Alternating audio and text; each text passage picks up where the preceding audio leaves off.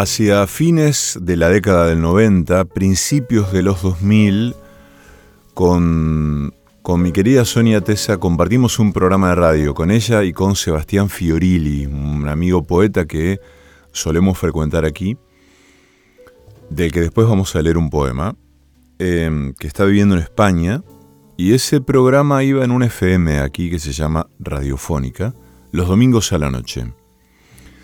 Fue un momento muy gozoso, de mucho aprendizaje. Y mm, bueno, yo la conocía a Sonia y, y, fue un momento muy hermoso, muy inolvidable.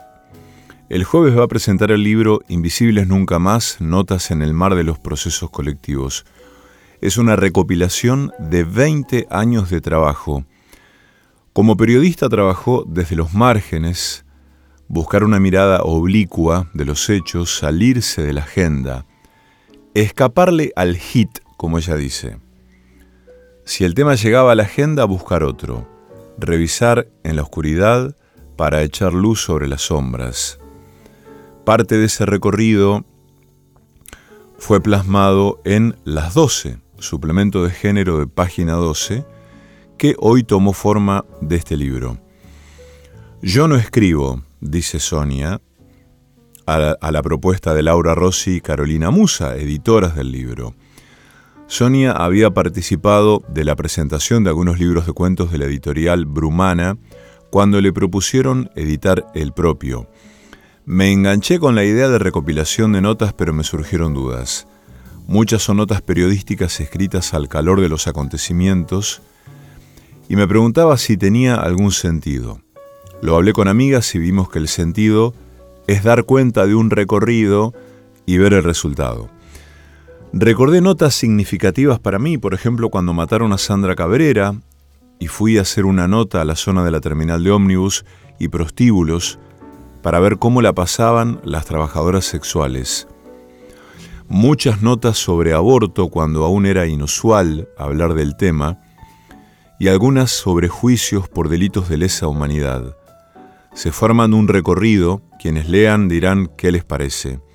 Es un recorrido de trabajos, de temas, de preocupaciones, de cuestiones que he trabajado desde los márgenes, ya que como periodista mi preocupación pocas veces estuvo en la agenda más tradicional.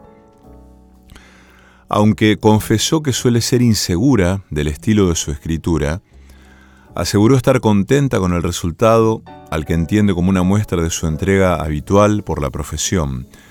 Hay cosas que no las escribiría de la misma manera, me encantaría escribir con más poesía, pero hoy estoy muy contenta con el resultado. Me cuesta leer lo que escribí y encontrarle un valor. Alguien pensó que podía ser un libro y acá está. Yo pongo todo en mi trabajo cotidiano y esto es la muestra de lo que hay. En la recopilación hay temas como el aborto, que Sonia trabajó desde antes que se pusiera en el foco de la agenda mediática, una entrevista de 2006 a Moira Millán, fundadora del movimiento de mujeres indígenas por el buen vivir sobre los derechos de los pueblos originarios, textos sobre gordofobia, entrevistas con trabajadoras de salud feministas cuando recién empezaba la pandemia, testimonios sobre los 20 años del 2001, entre otros. Cuando los temas llegaban a la agenda y había un montón de personas haciendo lo mismo, empecé a buscar otros. Siempre busqué hurgar en donde no está todo el mundo. Mirar los márgenes, buscar una mirada más oblicua. Los textos pasaron por un proceso de edición antes de su recopilación, pero ninguno fue reescrito por completo, por lo que todos conservan su estilo original. Este jueves va a estar Sonia con Diana Belfiori presentando eh, este libro, esta compilación, Invisibles Nunca Más, Notas en el Mar de los Procesos Colectivos. Y esto nos dice Sonia Tesa. Hola, mi querido Esteban y todo el equipo. Primero, gracias por la oportunidad de hablar de mi libro que se llama Invisibles Nunca Más, que fue editado por Brumana Editoras que es una editorial de la ciudad de Rosario, independiente, que la llevan adelante Laura Rossi y Carolina Musa. En realidad el libro existe porque ellas pensaron que de las notas periodísticas que yo vengo publicando desde hace, bueno, más de 30 años, pero especialmente en los últimos 20, 25 años en distintos medios, especialmente en Rosario 12 y las 12, podía haber un libro, yo tuve mis dudas, primero dije que sí, después dije que no, no es la primera vez que me ofrecen hacer un libro con una recopilación de notas. También la queridísima Viviana Nardoni me había llamado cuando estaba al frente del Museo de la Memoria para hacer un, libro con, las crónicas que yo había hecho en los dos primeros juicios por delitos de lesa humanidad aquí en Rosario, pero bueno, eso nunca lo concreté. Eh, en cambio esto, un poco también por el impulso de Laura y Carolina y, también, bueno, empezó una tarea de selección. Eh, elegimos, yo en particular elegí algunas notas que consideraba que habían tenido su impacto en su momento, notas que habían sido significativas para mí, pero por la significación que por ahí habían tenido socialmente, son en general la gran mayoría cosas que se publicaron en las 12. Eh, por ejemplo, una nota que yo hice en la zona de la terminal cuando la mataron a Sandra Cabrera, que es esta dirigente de Amar asesinada en enero de 2004 pero también eh, tuvimos, eh, hay otras notas, en general son todas de temas de género, incluso elegimos de toda esa amplia cobertura que fui haciendo de los juicios por delitos de lesa humanidad en la ciudad de Rosario, elegimos las notas que tuvieran una mirada de género. Eh, así que bueno, es, es la constancia de un recorrido profesional, de un trabajo cotidiano, de un trabajo en la urgencia. Yo no le veo nada de literario, en este momento creo que es más que nada por eso el, subtítulo, que es Notas en el mar de los procesos colectivos, es más bien dar cuenta de esas notas a mano alzada que uno va tomando mientras las cosas acontecen. Y que va haciendo también que acontezcan porque pienso ahora que si cuando en el Hospital Iturraspe de Santa Fe en el año 2007, eh, cuando le, negaron un aborto terapéutico perfectamente legal a Ana María Acevedo, no hubiéramos este, tenido la posibilidad de amplificarlo, de hacer notas prácticamente a diario. En aquel momento un puñado de periodistas, muy poquitas éramos los que tratábamos estos temas, eh, seguramente no se hubieran modificado muchas de las condiciones en las que se atendía a estas chicas que llegaban a los hospitales eh, y me parece que esa es, es uno de los puntos fuertes de tener este libro con eh, esta sucesión de notas, porque es lo que son, no son ni crónicas, son notas, son notas periodísticas escritas en la urgencia, pero Quizás en la sucesión dan cuenta de temas que fueron entrando y saliendo de la agenda, de temas que se fueron modificando. A mí me, interesa pensarlo, ¿por qué un libro mío? Bueno, porque yo vengo hace muchos años escribiendo sobre los mismos temas. Hay algunos sobre los que escribo bastante y que no están, porque había un límite, son 38 artículos. Hay algunos que no requieren ninguna actualización, hay otros que necesitan una postdata, que así lo hemos puesto, eh, actualizando, o el caso judicial, o la situación social al respecto. Y en el conjunto me parece que el valor social no lo tendría que decir yo, pero que da cuenta de, temas que fueron atravesando eh, a la sociedad, a los feminismos, ni hablar, la, la clandestinidad del aborto es muy fuerte en los primeros años, Luego mm, este, aparecen otras cuestiones, el tema de las mujeres que están en contexto de encierro carcelario, em, cómo se manejan las, las feministas y los feminismos en el sistema de salud, cómo lo van hackeando desde adentro, cuáles son las eh, huellas de, de luchas populares como por ejemplo, la rebelión de diciembre de 2001 en los movimientos actuales de los feminismos. Bueno, es como que es variado, pero hay eh, preguntas y sobre todo lo que más me interesa a mí decir es que hay voces.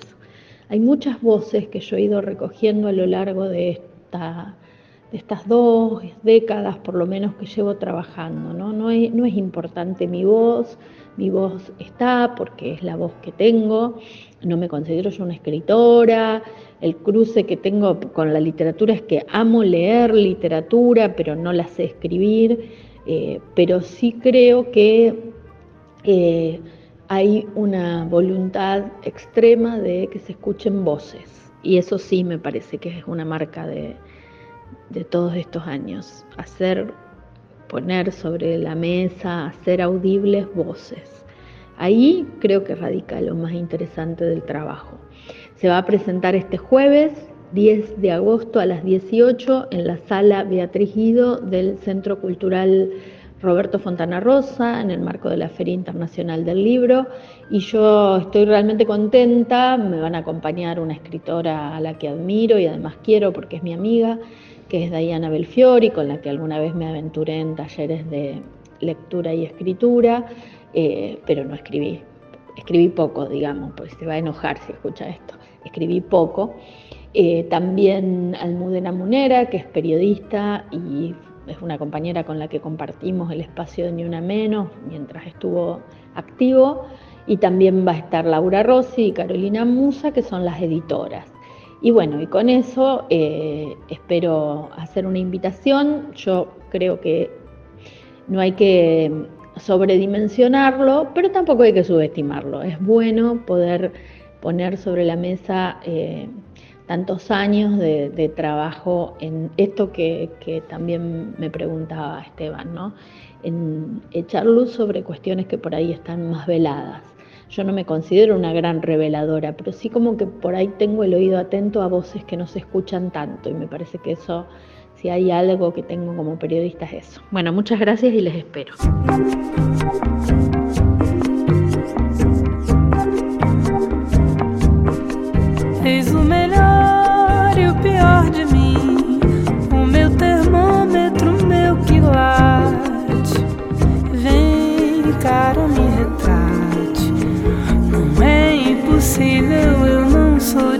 Difícil de ler. Faça a sua parte. Eu sou daqui, eu não sou de Marte. Vem, cara, me repara. Não vê, tá na cara. Sou porta-bandeira de mim. Não se perca ao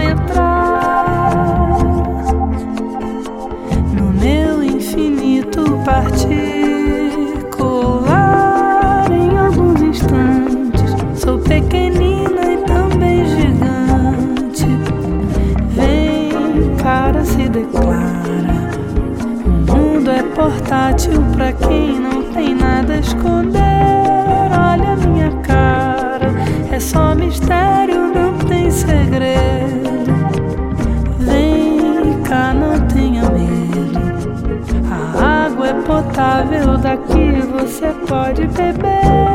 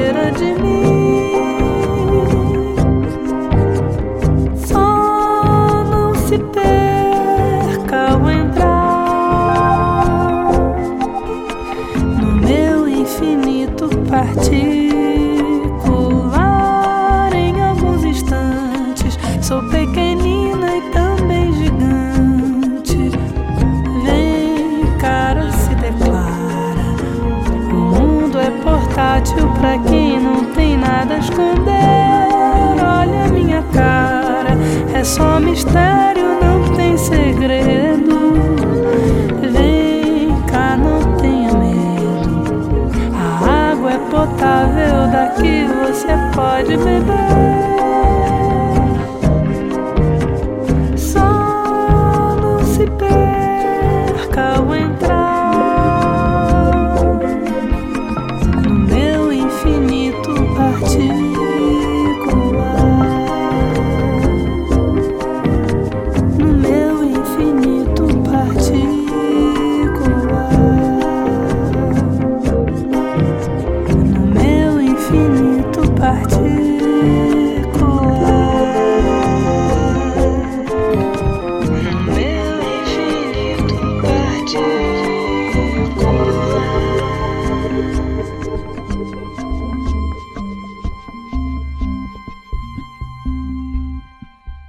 El perseguidor, una combinación de acordes que coincide con tu forma de caminar.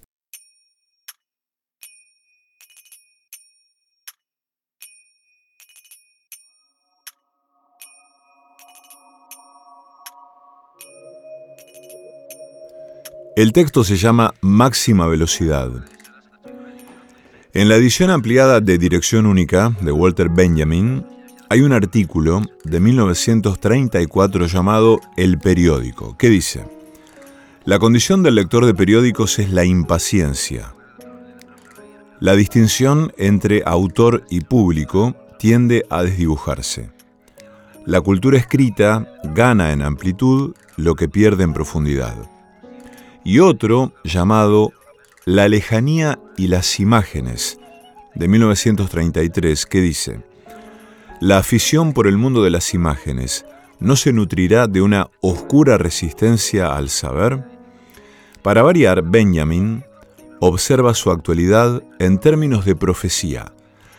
Ya entonces no había distinción entre autor y público, el lector era impaciente y el aficionado a la imagen se resistía a saber.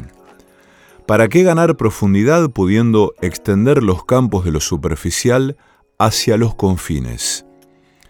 Sepamos menos a cambio de que la ignorancia sea cada vez acerca de más cosas y si es posible de todas. El terror de Benjamin al ver cómo la lectura de atención o de continuidad, la lectura larga, se veía ya a principios del siglo XX obligada a competir con la lectura de las publicidades, es decir, a enfrentar el desafío de no levantar la cabeza, encuentra en esta cosa llamada época su escena infernal. La impaciencia es el patrón de los vínculos de atención. Quizás ocurra que el ser humano no nació para leer, lo que no tendría nada de reprochable en tanto tendencia generalizada de la especie. Hoy la impaciencia está en un gran momento. La llamamos ansiedad para encuadrar con más brillo su presencia mundana. Es el núcleo de un universo que llama en vano a la calma y en el que flotan recortados contra la negrura del miedo los planetas perdidos de la compensación, los ansiolíticos, el picoteo de uñas, el porro, la actividad física kamikaze, el cuidado enfermizo de la salud, las fiestas boludas, las dietas, los viajes al campo. Muy anterior al despunte tilinguista de la inteligencia artificial y mil veces más peligrosa, la velocidad artificial ha pasado desapercibida como solo podría hacerlo una naturaleza. Su rastro es relativamente fácil de seguir si no nos ponemos quisquillosos. A simple vista vemos una línea de aceleración que comienza con el primer humano corriendo adelante o detrás de los dinosaurios, y siguen con la invención de la rueda, el barco a vela, los motores y la banda ancha, el wifi y los datos móviles, hasta llegar a la escena cotidiana en la que alguien no puede esperar que la cuenta regresiva del semáforo se ponga en cero para salir disparado hacia ese donde que ni ese alguien sabe en qué lugar está. Zorro de varios pajonales, Walter Benjamin advirtió con delicadeza que este fenómeno de impaciencia que hoy se consolida en una especie de nada llena de cosas, afectaba a la política, al político que espera una información. Hay una línea de montaje de los hechos de la política que no permiten lo elemental, ya no del ejercicio político, sino de su existencia, el proceso. Cualquier proceso, la línea que une A con B y de la que por corta que sea nadie soporta el progreso que hace posible la unión. Digamos que en la cultura del salto hacia adelante y por lo tanto del incendio del tiempo como agente de cualquier acto, hasta del más fulminante, empiezan a crecer líderes tipo Ramiro Marra, el candidato a jefe de gobierno de la Cava, por la Libertad Alianza, que habla como si corriera para dejar atrás a quien quisiera entenderlo, y en ese sprint propone reemplazar el ESI por el linkeo de pornografía, para luego retroceder en chancletas. Esa fue su manera de apaciguar dos ansiedades, la de reemplazar un proceso de aprendizaje por un hábito de pajeros, y sobre todo la de mandar fruta programática sin condescender el pensamiento, o sea, a un uso mínimo de su tiempo mental. Entonces la presión insoportable de la velocidad sobre el proceso disminuye las posibilidades de existencia de la política, que ya de por sí es vueltera. Directamente, los segmentos más ansiosos de la sociedad ya no soportan los plazos de los mandatos populares. Todo tiende al reemplazo, cuando no a la supresión de sus actores. Veto, censura, bloqueo, la velocidad humana del acto político choca de frente con la ilusión velocista de los líderes, que cursan sus paraísos platónicos sin obstáculos. La paradoja es que al proceso se le opone la alternativa del milagro o la catástrofe. ¿Para qué pensar en un programa de reforma monetaria o judicial o de seguridad, pudiendo quemar el Banco Central, meter bala o hacer que vayan todos presos? La ansiedad política deriva en una fiesta de soluciones finales, por ahora solo postuladas. Bajar un cambio, como quien dice, es imposible, al menos hasta que el exceso de velocidad colectiva no se pegue el palo. Imaginemos a un Fórmula 1 con su motor turbo alimentado de 15.000 RPM que nos diga a 350 km por hora, bueno, ahora me tomo un tecito y me voy a dormir. Mientras se escupe fuego por los caños de escape. No están dadas las condiciones para la desaceleración. Contentémonos con que las cosas se mantengan así al borde del desastre sin llegar al desastre.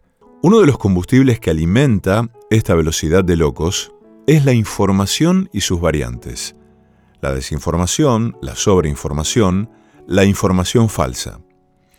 Es el drama de la retroalimentación, una monstruosidad que tiene algo de regeneración espontánea, es decir, de perro que se muerde la cola.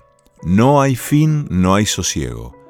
Dice Benjamin en El arte de narrar, de 1936, la información pierde su valor cuando deja de ser nueva. Vive solo en ese instante. Debe entregarse por completo a él y explicarse sin perder el tiempo. Es un acelerador. Son comentarios alrededor de la historia de Saménito, contada por Heródoto en sus historias. Las habrán escuchado o leído alguna vez. Psaménito, rey depuesto de Egipto, está prisionero en Cambises, rey de los persas. Por Dios, hablo como un monstruo hecho con pedazos de Aguinis y Andajasi. Lo obligan a ver pasar la caravana triunfal a su hija como criada y a su hijo rumbo a la ejecución. Psaménito no expresa nada, pero se vuelve loco cuando ve pasar a uno de sus viejos criados reducido a la miseria. ¿Por qué la descarga emocional ocurre en el momento en que pasa el criado y no antes? No podemos saberlo. Para eso está la narración, para no ser explicada, para que las fichas del sentido caigan cuando tengan que caer. Ese es el milagro de la literatura, contar con la boca cerrada.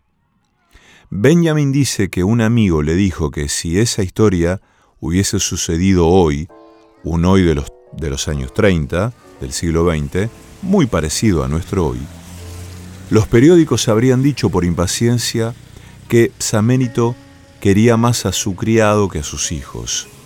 Inmediatamente hubieran pasado a otra cosa y luego a otra, sin entender ni hacernos entender ninguna.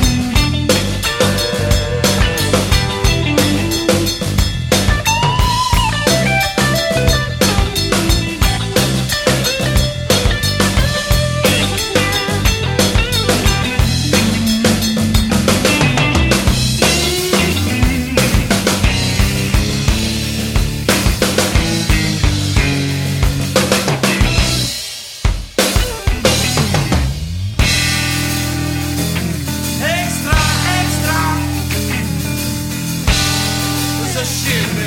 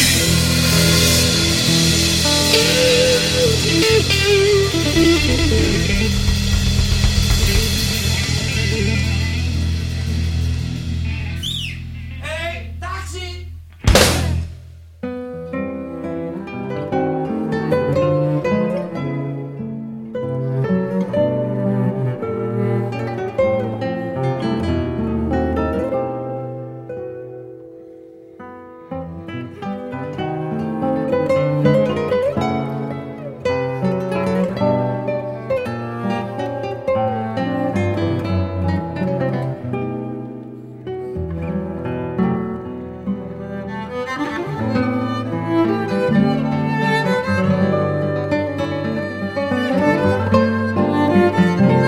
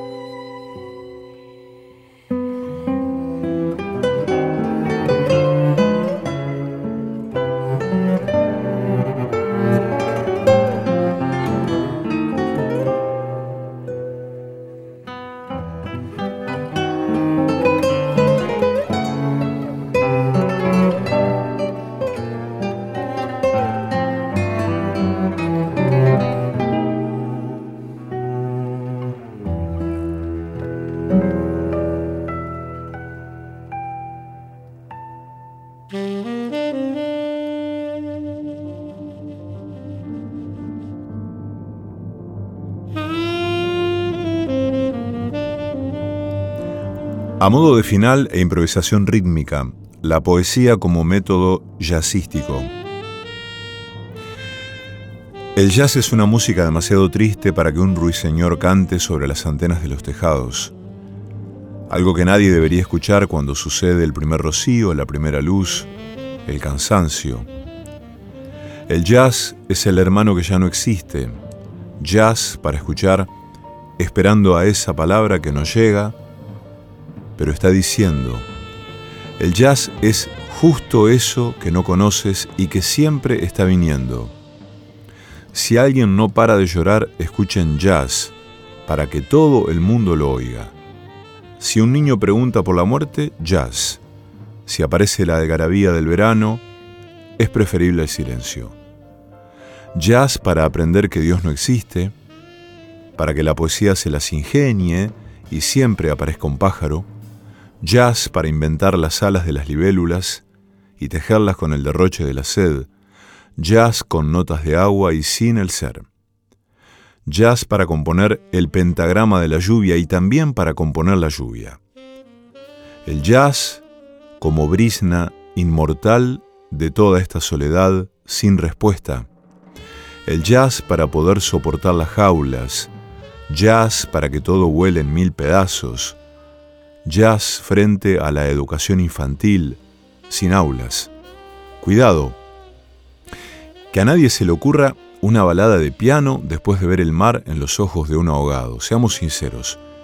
Nadie baila después de ver un nido vacío en lo alto de un campanario. Nadie piensa en el dolor de las ancianas escuchando la sentencia sonora del final de cada misa, amor supremo, masturbación, pongan a Soul Train, Quiero un sin Dios en los seminarios. Jazz para rescatar a unos pichones que caen inevitables al pie del alfabeto del vuelo. Jazz para devolverlos a todos temblando de miedo para el desahucio de los nidos, el duelo, y un solo de jazz para honrar las manos humildes de los horneros. Después de mirar a mis hijos jugar, jazz improvisando. Cuando una lápida se cierra, jazz y un cenicero jazz para los naufragios y los divorcios, jazz para los faros, pero no para las estrellas, y para todas las mujeres desesperadas, ella, eternamente ella. Jazz para arrodillarse ante las heridas de cada mujer, para la siesta, en las guarderías, jazz para el recreo de los colegios, en las meriendas, para los juicios y los patíbulos, pero también para cada celda un saxo, un privilegio, jazz contra el atardecer y los poetas del atardecer, jazz contra todo y contra todo pronóstico, a la religión Parker y Coltrane, Peterson para los que aman no creer, los sin techo, el agnóstico, a los entierros, Miles y miles de solos, a los accidentes de tráfico, la Faro, al velatorio de su amigo que muere en un accidente de tráfico, Evans, sin su trío ya en solitario en el purgatorio, a los suicidios y los árboles Billy y su fruto extraño. Y para los nazis, para los nazis Monk, inmortal frente al piano. Pero basta ya de rima, de ritmo y basta ya de jazz. Sucede que es una música demasiado triste para que un ruiseñor baile sobre las antenas de los tejados. Muy triste para que esta tarde yo lo mire demasiado tarde para escribir en el intento de lo que se va, lo dejado.